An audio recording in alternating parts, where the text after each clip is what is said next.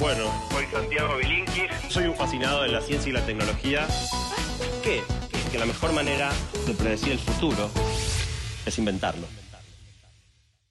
Te quiero contar algo que me pasa, a ver si a vos te pasa algo parecido en algún ámbito de tu vida. A mí me gusta jugar al tenis y cuando estoy practicando, antes de jugar, meto todos los primeros saques. Pienso, qué bien estoy sacando hoy, pero empieza el partido y no puedo meter uno. ¿Cómo puede ser? Si recién me salía perfecto. Lo que pasa es que ahora los puntos cuentan y aunque sea un partido dominguero con un amigo, puedo perder. Y además, si la dejo flojita, el otro aprovecha. Tratando de hacerlo igual o mejor, lo hago mucho peor. ¿Qué cambió? Bueno, lo que cambió es la presión. La presión nos afecta a todos, no solo a los deportistas casuales. Incluso muchas estrellas del deporte padecieron sus efectos. Y por supuesto pasa también en otros ámbitos de la vida. ¿A quién no le ocurrió alguna vez prepararse para un examen o para una presentación laboral y encontrarse con la mente completamente en blanco justo cuando llega el momento de demostrar todo lo que nos preparamos. En el episodio de hoy quiero hablar sobre cómo la presión nos afecta en todos los ámbitos de la vida, utilizando al deporte como ejemplo. Y voy a incorporar material de un viaje increíble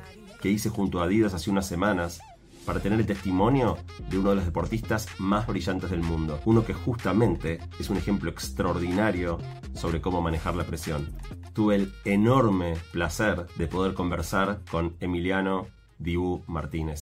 Una gran oportunidad para conocer más de cerca este jugadorazo y cómo construyó esa mentalidad de campeón mucho antes de llegar a la selección argentina. Y también de tratar de aplicar sus métodos a nuestra propia vida, sea en el deporte, los estudios, el trabajo o los vínculos. ¿Qué podríamos aprender del Dibu, que, como van a ver, parece convivir con la presión como si fuera una aliada?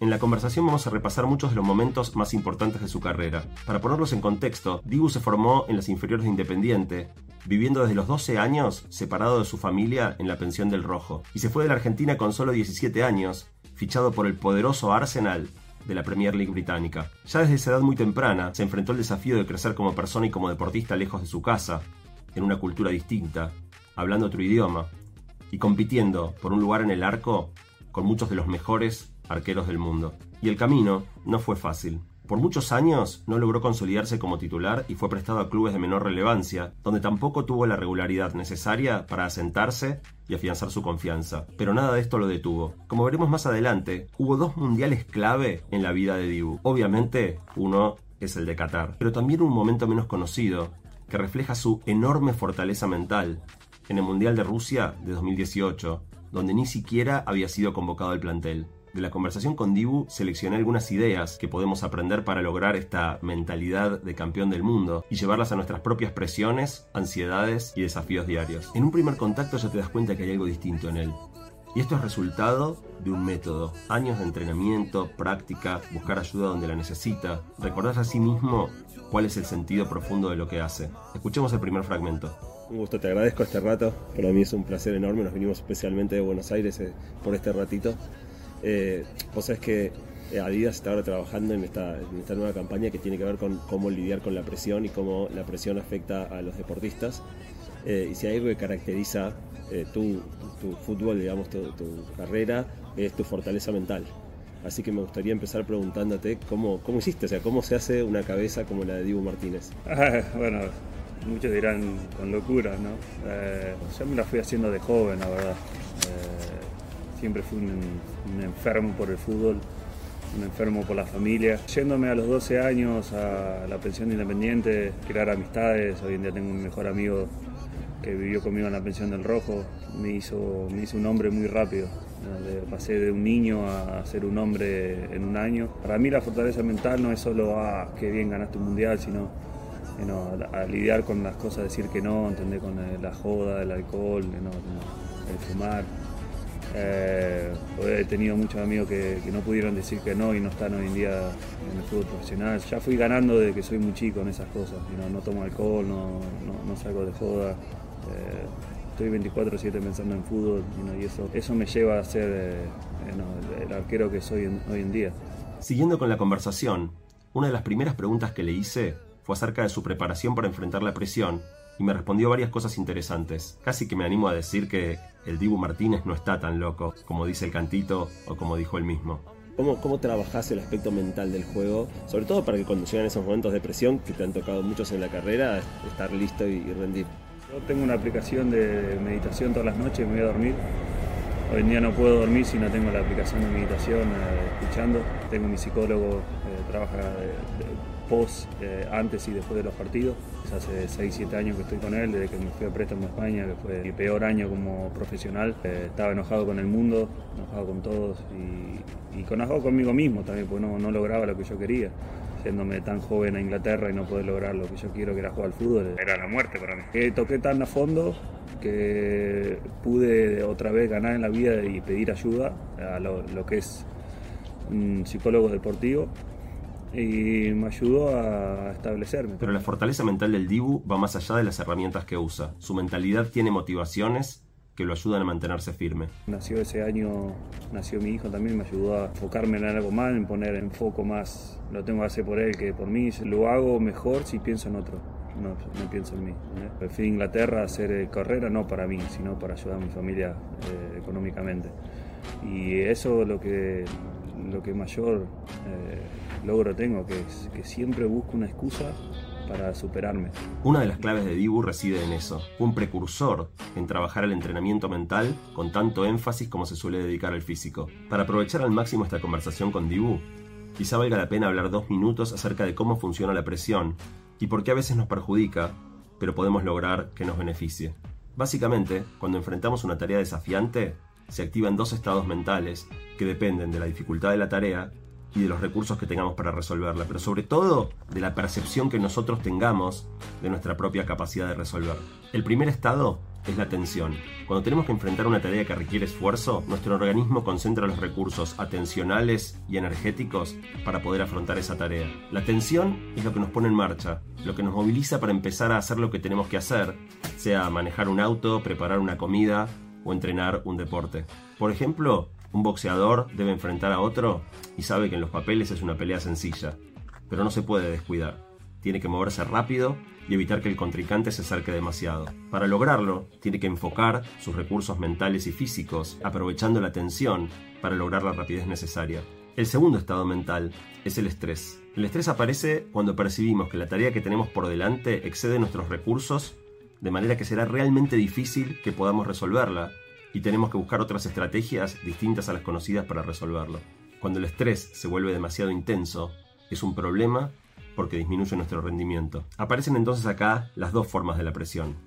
Está la presión negativa, la que nos, aparece cuando sentimos que no vamos a poder resolver una situación, cuando nos falta confianza. Pero también existe la presión positiva, que es justamente cuando nos valemos de la tensión para poner todos nuestros recursos a favor de la tarea que tenemos que realizar. Pero volvamos ahora al mundo del deporte. En el fútbol, la presión arranca mucho antes de llegar a primera, y ni que hablar de jugar la final de un mundial. Hay que forjar el carácter desde chicos. Vos vas a la cancha de algunos clubes y tienen carteles pegados que dicen que los padres no insulten a los jugadores, que no le peguen al árbitro. Si están esos carteles ahí es porque hay padres que, tienen ese nivel de, de, agresividad. O sea, ya desde muy chicos se vive en el fútbol una, una, presión muy grande. ¿Qué recuerdos tenés vos de, Independiente o de, tu infancia y cómo era la relación con los entrenadores y con la presión cuando todavía estás tan, tan verde? Sí, mi, papá era de gritar, mi papá era de gritar, de, no, no gritar mal, sino indicarte, gritarte, Emi no, Emi salí o Emi quedate. Eh, y sí, había muchísimas peleas, eh, especialmente los padres que, que insultan a otros nenes. Y lo único que le dije a mi papá cuando llegué independiente, le dije acá no me, no me grité más, pues ya me da vergüenza.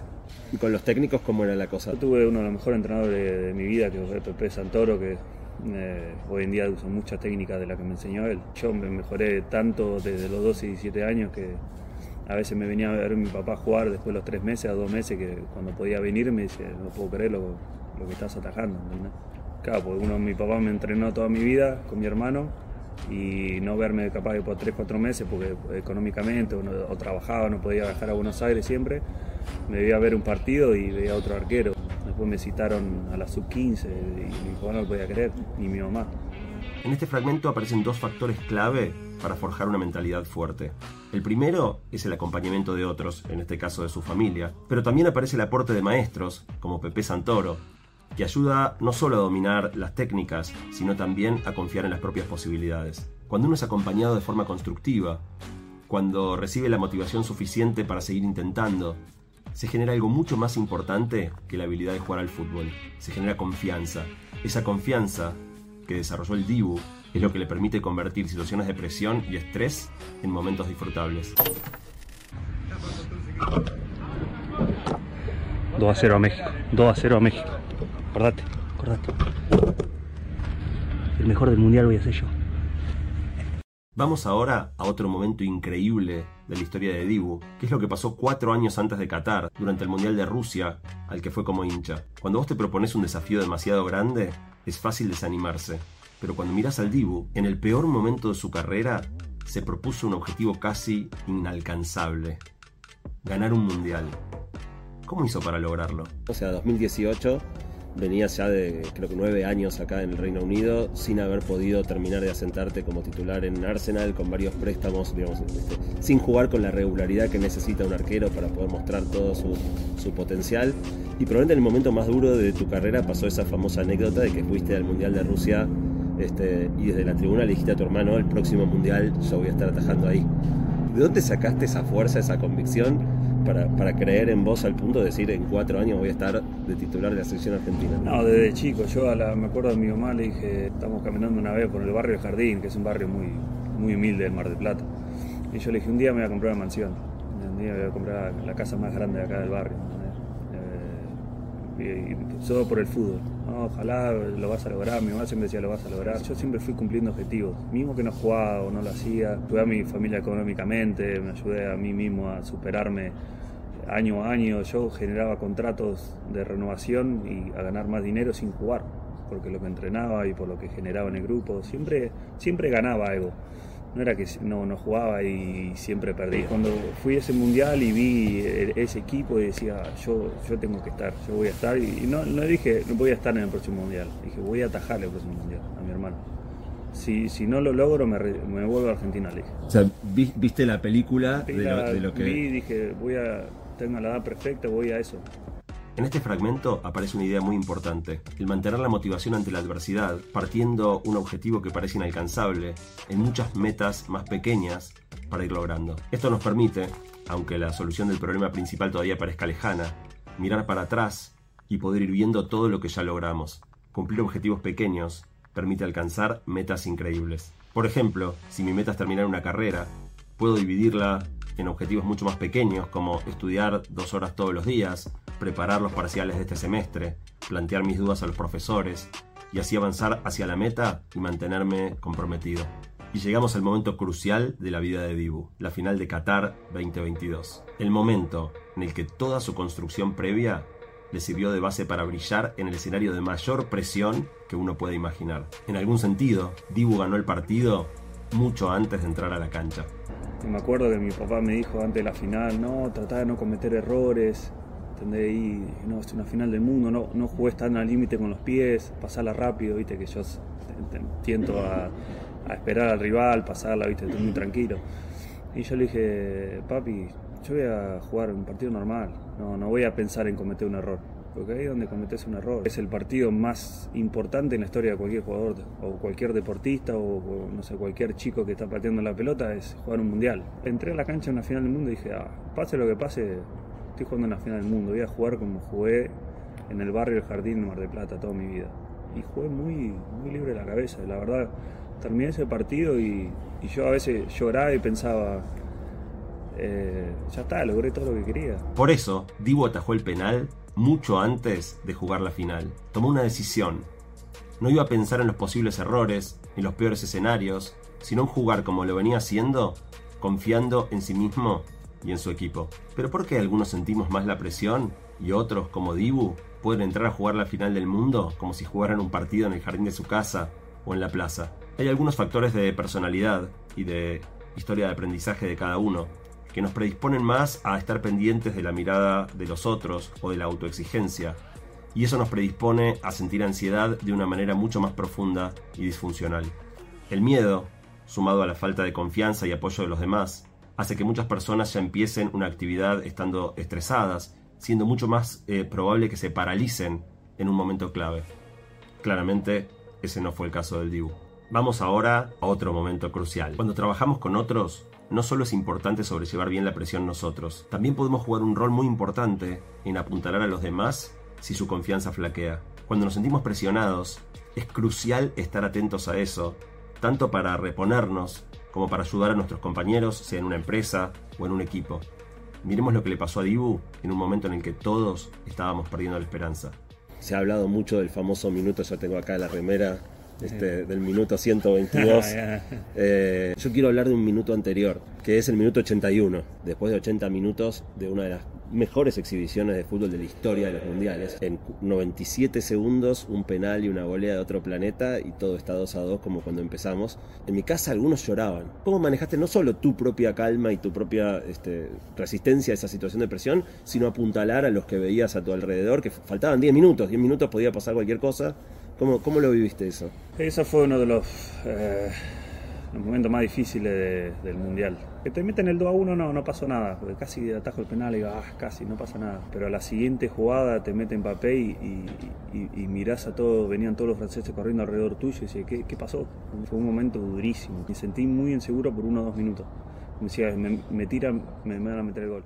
Quedaban creo que 6, 7 minutos y yo veía que ellos tenían un paso más que nosotros como que apretaban el acelerador y nosotros empezamos a quedar sin coma. ¿Y cómo lo trabajaste ahí en el momento? no, no, no, yo no puedo estar bajo, no puedo estar bajo, no puedo estar bajo. Si, mi, si mi central está en bajo, yo los tengo que salvar. Quedan cinco minutos, es mi momento. Yo sabía que capaz que no era momento de ganarlo, era momento de ir a la larga. Ya está, termina acá, cuando se terminó esos minutos 90 dije, bueno, el partido empieza de cero. Ahí te das cuenta que incluso el Dibu, con su extraordinaria mentalidad ganadora, también sintió miedo en ese minuto 81 también dijo, estamos fritos, como todos nosotros. Pero en lugar de entrar en desesperación, respiró, miró a sus centrales y asumió su rol de líder. Dijo, el partido empieza de cero. Esa es la cabeza de un campeón del mundo. En otro fragmento hablamos sobre el liderazgo. ¿Qué es ser un líder? Un líder no es solamente el que tiene autoridad, el que da las órdenes o pone los puntos con firmeza en las reuniones. Hay muchas formas de ser líder, y Digo acá nos habló de la suya es tu rol de, líder en este punto, ¿no? El líder mental, el líder el que, porque me, viene a la cabeza la arenga con Holanda ante en el túnel. hay muchos momentos donde vos asomás como alguien que, transmite esa positividad, esa confianza a, tus compañeros. ¿Cómo, cómo vivís eso? Yo no, me veo como un líder del equipo, no. Realmente líderes para mí son los, que meten goles, los que levantan a la gente, lo, que me siento parte, me siento parte en, en poder ayudarle en esos momentos claves para que ellos estén tranquilos a la hora de jugar cada partido. Porque yo sé que cuando ganamos la tanda de penal en la Copa América, la final íbamos a jugar con otra mentalidad. Cuando ganamos con Holanda, sabía que con Croacia íbamos a estar más fuertes mentalmente. Y ese es mi rol, yo sé que me van a necesitar en cierto momento. Hay una característica central de Dibu que lo convierte en un pilar para su equipo y para la selección. Si bien él relativiza la importancia de su liderazgo, un buen líder detecta las necesidades de las personas a su alrededor y contribuye a potenciar sus fortalezas y a evitar que su confianza decaiga. Apoyar a tus compañeros te convierte en un líder. En definitiva, sentir presión es parte de estar vivo. Si algo te estresa, es porque te importa mucho. Entrar a un trabajo nuevo, rendir un examen, probarse en una competencia, son todas cosas estresantes, pero que forman parte de lo que es vivir una vida realmente valiosa para nosotros. En lugar de pelear con el estrés, ¿no sería mejor disfrutar de la carrera? Veamos cómo lo hace nuestro arquero. ¿Qué presiones aparecen con el éxito? O sea, ¿qué descubriste de este nuevo momento? Es el momento más tranquilo de toda mi carrera. Yo ahora juego libre mentalmente. Antes yo jugaba con presión de que si no tajaba bien no jugaba el otro fin de semana. Siempre tenía mucho objetivo de decir, ah, ahora yo sé que tengo que mantener mi nivel, tengo solo concentrarme en ganar en el partido que tengo adelante. Estoy disfrutando del fútbol, soy otro arquero, me siento que completé lo que quería como futbolista y que está lo mejor de mí por venir. Ahora el mejor Emi va a venir. Disfruto entrar, disfruto la entrada en calor. Muchos tienen mucha presión en entrar en calor o sienten nervios. Yo siento como un niño cuando ve el parque empieza a jugar ¡ah! y salen corriendo al parque, se suben rápido al tobogán y después se cansan un poco. Mm. Yo veo la entrada en calor, veo a la gente, me vuelvo, se me pone a piel de gallina. Viste que la gente me pide que baile y ese mm. momento yo estoy libre. Emi dice que vivió el mejor momento de su carrera y que lo mejor está por venir. ¿Acaso no siente más la presión? Me animo a decir que sí, pero acepta que es parte de su trabajo y disfruta de cada pequeño momento en el que está haciendo lo que le apasiona. Desde entrenar hasta entrar a la cancha, ver a los hinchas o atajar penales. En algún sentido la historia de Dibu nos muestra que si disfrutas lo que estás haciendo, ya lo estás logrando. Finalmente, otro elemento clave para superar la presión es tener claros tus valores. Si no tenés claro por qué haces lo que haces, no te vas a conformar por más objetivos y logros que obtengas. Los valores que sostienen la carrera del Dibu provienen del sacrificio que hicieron sus padres para que él llegara a donde llegó y de todo el esfuerzo que tuvo que poner para convertirse en el mejor arquero del mundo. Cuando yo jugaba al fútbol y fui a jugar al mundial, yo a veces me emociono cuando hablo de mis padres y eso, porque yo vi lo que es no llegar a fin de mes. Yo, no es que nací en cunador, yo vi mi papá llorar, pues no, no tenía, le habían cagado en el laburo y no podía pagar la luz, eh, vi a mi mamá, viste, laburar de edificio en edificio, ¿entendés? Y, yo creo que la, presión de, la presión de los padres se la pone mucho porque quieren el, beneficio del hijo, ¿entendés? Pero no, la parte que no entienden, que los nenes ven el sacrificio, ¿entendés? Y eso lo va a ayudar a ellos a, a, lograr mejores cosas que el padre, seguro, si son buena gente. Tener vos lo que tenés que enseñar a tu hijo, lo que tenés que tener presiones, que sean buena gente y que vayan por el camino derecho, que no vayan al camino del alcohol, de la droga, de robar. Pero, viste, yo no me pongo presión. Bueno, mi, mi niño nacieron en otro mundo diferente y yo les voy a enseñar el valor del dinero. Tienen que saber que los hijos van a ser buena gente y van a tener mejores que ellos porque le están enseñando el valor de la vida. Y eso es lo que yo hoy en día le digo a mi mujer, mi nene va a ser un gran futbolista, una gran persona, si sabe el valor de, las cosas. Y respecto de tus hijos, ¿qué, de, todo lo que aprendiste con el deporte, qué, te interesa inculcarles? La constancia y mi mentalidad de, de superarme. En este fragmento vemos una vez más que el éxito es algo muy diferente para cada uno y que podemos afrontar las tareas más difíciles si tenemos bien en claro para qué las hacemos y cuál es el sentido que le dan a nuestra vida. Para mí fue un privilegio enorme poder hablar con una figura de la talla de Emiliano Martínez. Le agradezco mucho al Divo por su buena onda y a Adidas por ofrecerme esta espectacular oportunidad. Aprendí muchísimo de toda esta experiencia y espero que este video haya podido compartir con ustedes algunos de sus aprendizajes. Hasta la próxima.